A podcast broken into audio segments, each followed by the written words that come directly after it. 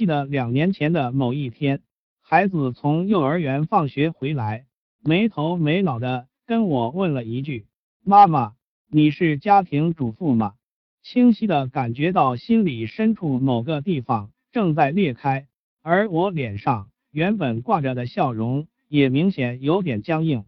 但我还是蹲下来问他：“亲爱的，你能告诉妈妈什么是家庭主妇吗？”妈妈就是像你一样，不用挣钱，不用工作，天天在家里待着就好了呀。孩子毫无城府的仰头向我描述。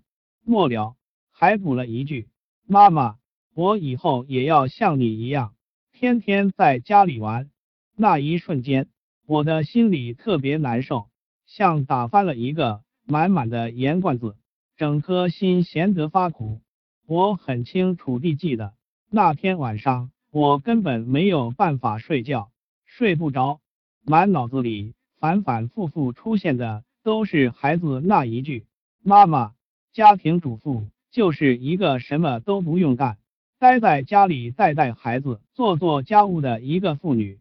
说实话，生了孩子之后，作为一个全职带娃的妈妈，在家里的工作并不轻松，各种琐碎的家务能把你累得直不起腰。但家务活儿，说实话，我并不觉得苦。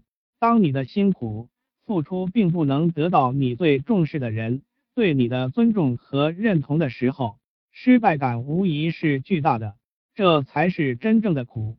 直到今天，写到这里，孩子当初那无心之语，仍像一颗钉子一样扎在我最软弱的心里，眼泪还是会控制不住的刷刷的往下流。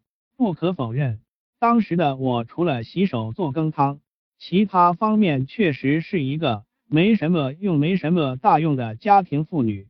龙应台说：“母亲是个最高档的全职、全方位的 CEO，只是没人给薪水而已。”然而，一个为了家庭和孩子甘愿放弃自己一切的家庭主妇，这个词实在不应该是一个贬义词。按照国际上对全职妈妈工作量的算法来说，家庭主妇的工作。也是所有工作中最繁琐，也是最劳心劳力的。只是为什么在中国来说，这就成为了一个地地道道的贬义词呢？以我个人的力量，我无力去与国情相抗衡，就像皮肤不能撼树一样。但是在孩子的眼中，沦落为一个一无是处的家庭妇女，这对于我的打击无法言语。每一个全职带孩子的妈妈都是一个折翼的天使。孩子出生前三年的日夜陪伴，让妈妈们被这个日新月异的时代抛弃的妥妥的，想飞，但另一个翅膀被孩子绑得死死的，你压根儿就无法动弹。当这个只会吃喝拉撒的小糯米团子再大一点的时候，在他开始对这个世界。有了自己的视角和想法的时候，你又将面临新的难题。父母的言传身教才是孩子人生路上最好的老师。虽然在家里全职照顾孩子是我和先生共同商量后的慎重决定，但听着孩子的话，我不禁也开始反思自己是不是应该去努力奋斗。我无意中看到这么一个小故事。从前有一个宰相妻子，非常重视儿子的前途。他每天不辞劳苦的劝告儿子要努力读书，要有礼貌，要讲信用，要忠于国君等。而宰相却是早上离开家去上朝，晚上回来则看书。爱儿心切的夫人终于忍不住说：“你别只顾你的公事和看书本，你也该好好的。”管教管教你的儿子啊！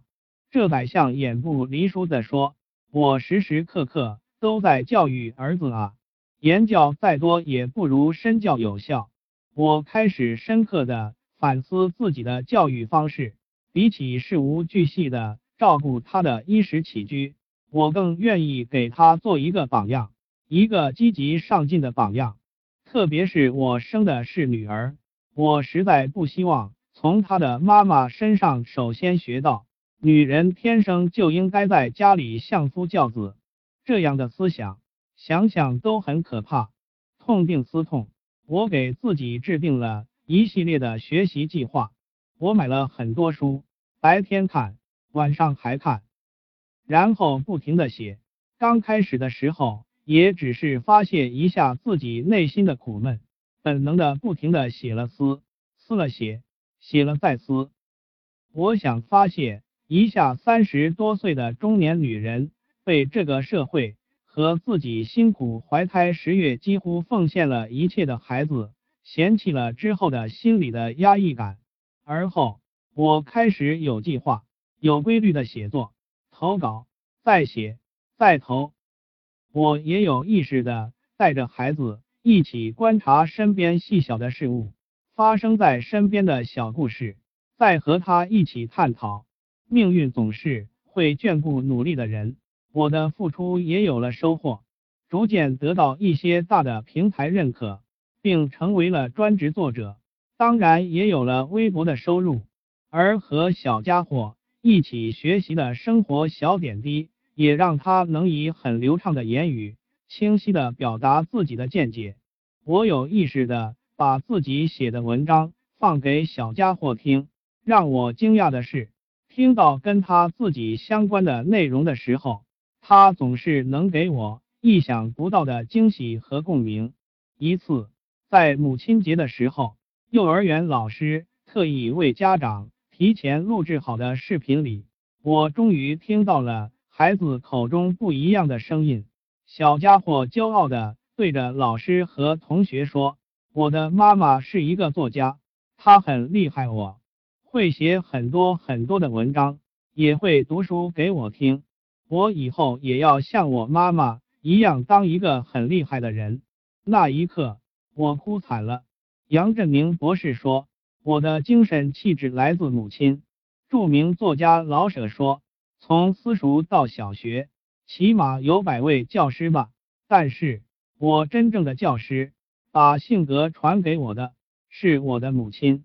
母亲并不识字，她给我的是生命的教育。从孩子还在肚子并未出生的时候，当他可以听到父母的声音，父母的言行就开始渐渐的影响孩子。当他呱呱坠地，睁开双眼，他就开始观察父母的行为。父母的一言一行，在孩子眼里都是最佳的模仿对象。每个家长身上都挂了一块无形的牌子，照我这样做。列宁夫人克鲁普斯卡娅所说：“家庭教育对父母来说，首先是自我教育。”我想说，对孩子最好的教育方式，就是执着的栽培自己，因为言教再多，也不如身教有效。